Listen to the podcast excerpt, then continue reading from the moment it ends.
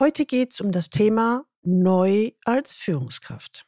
Erstens, inwiefern Ihre neue Rolle einer tiefgreifenden Metamorphose gleicht. Und zweitens, Tipps für Topmanager, wie Sie sich optimal auf die Herausforderungen vorbereiten in drei konkreten Schritten. Aus dieser Folge werden Sie mitnehmen, warum Sie insbesondere nach dem Sprung ins Topmanagement von einem Coaching profitieren. Willkommen zu meinem Podcast Leben an der Spitze. Für erfolgreiche Könner im C-Level, Geschäftsführer, Vorstände und die, die es werden wollen. Ich bin Gudrun Happig und unterstütze C-Levels, noch erfolgreicher zu werden, zu sein und zu bleiben, ohne sich zu verbiegen, damit sie im C-Level richtig durchstarten. Leben an der Spitze, im C-Level erleben wovon sie schon immer geträumt haben.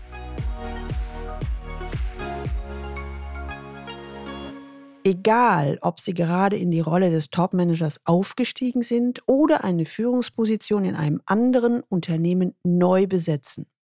Fangen Sie neu als Führungskraft im C-Level-Management oder im Vorstand an, müssen Sie mindestens die ersten 100 Tage als Führungskraft bestehen, um vollends in Ihre neue Rolle hineinzuwachsen. Ehrlich gesagt ist es sogar noch mehr, aber wir fokussieren uns jetzt mal auf die 100 Tage. Damit das gelingt und Sie wegen unerwarteter Herausforderungen nicht im Vorfeld das Handtuch werfen, gilt es, sich gründlich auf die neue Rolle als Führungskraft vorzubereiten. Wenn Sie heute das erste Mal den Leben an der Spitze Podcast hören, dann empfehle ich Ihnen, sich unbedingt in den Galileo Letter einzutragen unter der Adresse Leistungsträger mit ae-blog.de. Da bekommen Sie ein paar gute Impulse, wie Sie im C-Level erfolgreich werden, sein und bleiben. Sie wissen ja, dass ich Naturwissenschaftlerin bin, genauer gesagt Diplombiologin, und so schaue ich immer wieder beim erfolgreichsten Unternehmen der Welt, der Natur, nach passenden Beispielen für den Führungsalltag. Auch für den Rollenwechsel gibt es ein schönes Bild. Es ist vergleichbar mit der Metamorphose. Und ich gehe noch einen Schritt weiter. Es gibt sogar zwei grundlegende Metamorphosen im Leben einer Führungskraft. Die erste haben Sie vermutlich bereits hinter sich. Sie vollzieht sich beim Wechsel von der Fach- zur Führungskraft. In der zweiten Verwandlungsphase stecken Sie womöglich gerade drin. Ich spreche vom Sprung an die Spitze, etwa ins C-Level-Management. Vielleicht haben Sie es bereits festgestellt. Hier gelten gänzlich andere Regeln. Plötzlich erfüllen Sie eine Multifunktionsrolle und müssen nicht nur ihre Mitarbeiter motivieren, sondern auch Machtspiele im Unternehmen handhaben können. Egal wie ihre künftige Rolle als Führungskraft aussehen mag, ob sie als CEO, CIO, CMO, CTO oder in einer ganz anderen Position einsteigen. Wie schnell sie in ihre neue Rolle als Führungskraft hineinwachsen, hängt maßgeblich von ihrer Vorbereitung ab. Hierbei haben sich drei Schritte bewährt. Erstens Information. Verschaffen Sie sich ein Bild von der neuen Position. Zweitens Vorbereitung. Bereiten Sie sich auf die Veränderung vor. Und drittens Rollenfindung. Meistern Sie die ersten 100 Tage. Auf jeden der Schritte möchte ich im Folgenden näher eingehen. Erster Schritt. Sammeln Sie Informationen. Wenn Sie eine neue Position als Führungskraft einnehmen, scheint es selbstverständlich, sich zunächst ein genaues Bild von der Aufgabe zu machen, die auf einen zukommt. Ich habe im Führungskräftecoaching allerdings vielfach erlebt, dass dieser Schritt vernachlässigt wird.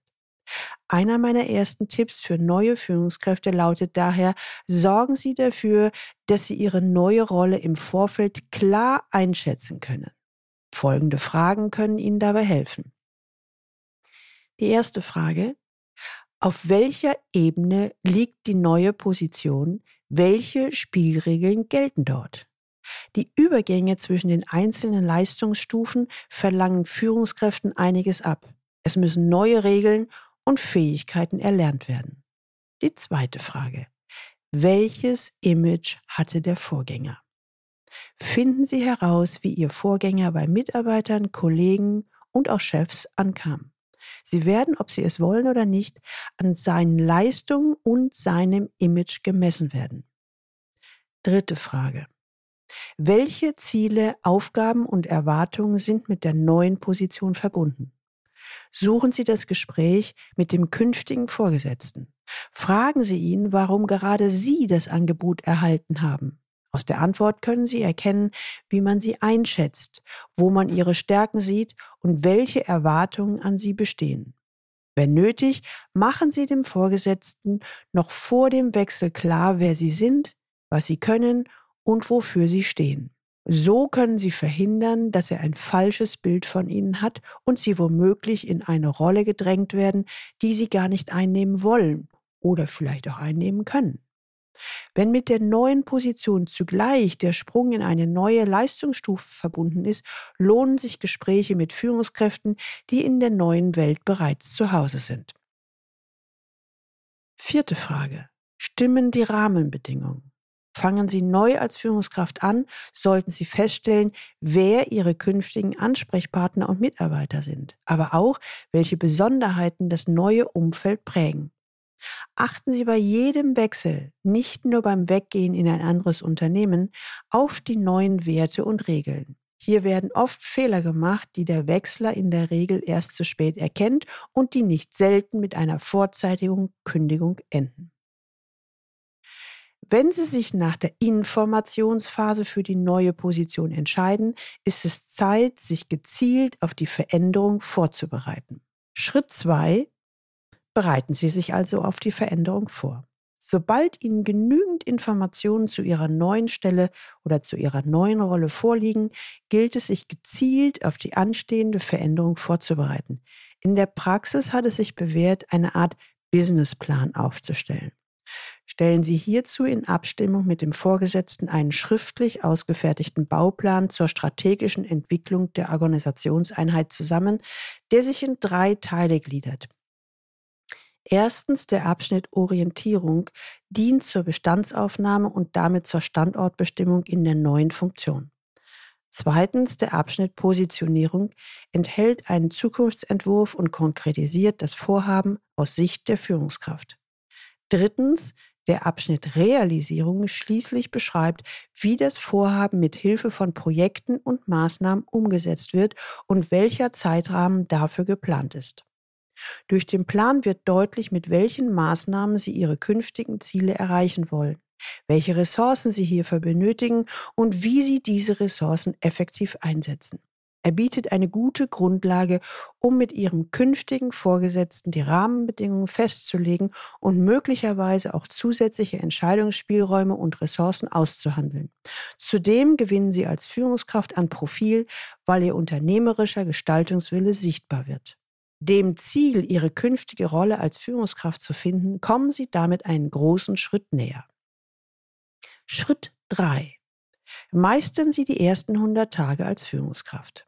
Wenn Sie neu als Führungskraft anfangen, sollten Sie dem ersten Tag besondere Aufmerksamkeit widmen. Der Eindruck, den Sie an Ihrem ersten Tag als Führungskraft hinterlassen, ist essentiell, denn er prägt Ihr künftiges Image im Unternehmen maßgeblich. Das gilt einerseits für den Eindruck, den Ihre Vorgesetzten von Ihnen gewinnen, andererseits aber auch für das Bild, das Ihre Mitarbeiter bekommen. Besprechen Sie mit dem Chef, wer die neue Beförderung dem Team bekannt gibt und wann und auf welche Weise dies geschehen soll. Idealerweise führt sie der Vorgesetzte selbst oder der Unternehmenschef ein. Auf jeden Fall sollten Sie darauf achten, dass eine andere Person Sie vorstellt. Neben dem ersten kritischen Tag entscheiden vor allem die ersten 100 Tage als Führungskraft darüber, ob Sie Ihre neue Rolle ausfüllen können. Dabei kommt es in erster Linie auf folgende drei Punkte an. Erstens, verschaffen Sie sich einen Überblick und finden Sie Ihre Position zwischen Mitarbeitern und Vorgesetzten. Zweitens, achten Sie auf die Regeln und ungeschriebenen Gesetze, die auf Ihrer Unternehmensebene und in Ihrem Unternehmensbereich gelten. Drittens, wenn Sie ein neues Team übernehmen, gewinnen Sie Ihre Mitarbeiter. So stellen Sie sicher, dass Sie ein leistungsfähiges Team aufbauen können. Sie sind als Führungskraft neu im Unternehmen oder haben in Ihrem Unternehmen den Sprung ins Top-Management geschafft. Jetzt möchten Sie möglichst schnell in Ihre neue Rolle hineinwachsen. Kontaktieren Sie mich unter info@galileo-institut.de. Im Coaching stellen wir die Weichen für einen reibungslosen und erfolgreichen Einstieg. Die Links zu dieser Folge finden Sie auch in den Show Notes und die Show Notes finden Sie unter dem Link Leistungsträger mit ae-blog.de slash podcast und hier dann die Folge 216. Ihnen hat diese Folge gefallen und Sie kennen ein oder zwei Leute, die für dieses Thema auch interessant sein könnte, dann teilen Sie gerne diese Episode und leiten Sie sie weiter. Abonnieren Sie unbedingt diesen Podcast, damit Sie die nächste Folge nicht verpassen. Und wenn Sie Lust haben, bestellen Sie gleich Ihr Buchexemplar vom C-Level im Top-Management erfolgreich werden sein und bleiben, damit Sie im C-Level erleben, wovon Sie schon immer geträumt haben. Und jetzt wünsche ich Ihnen viel Freude beim Leben an der Spitze. Ihre Gudrun Happig.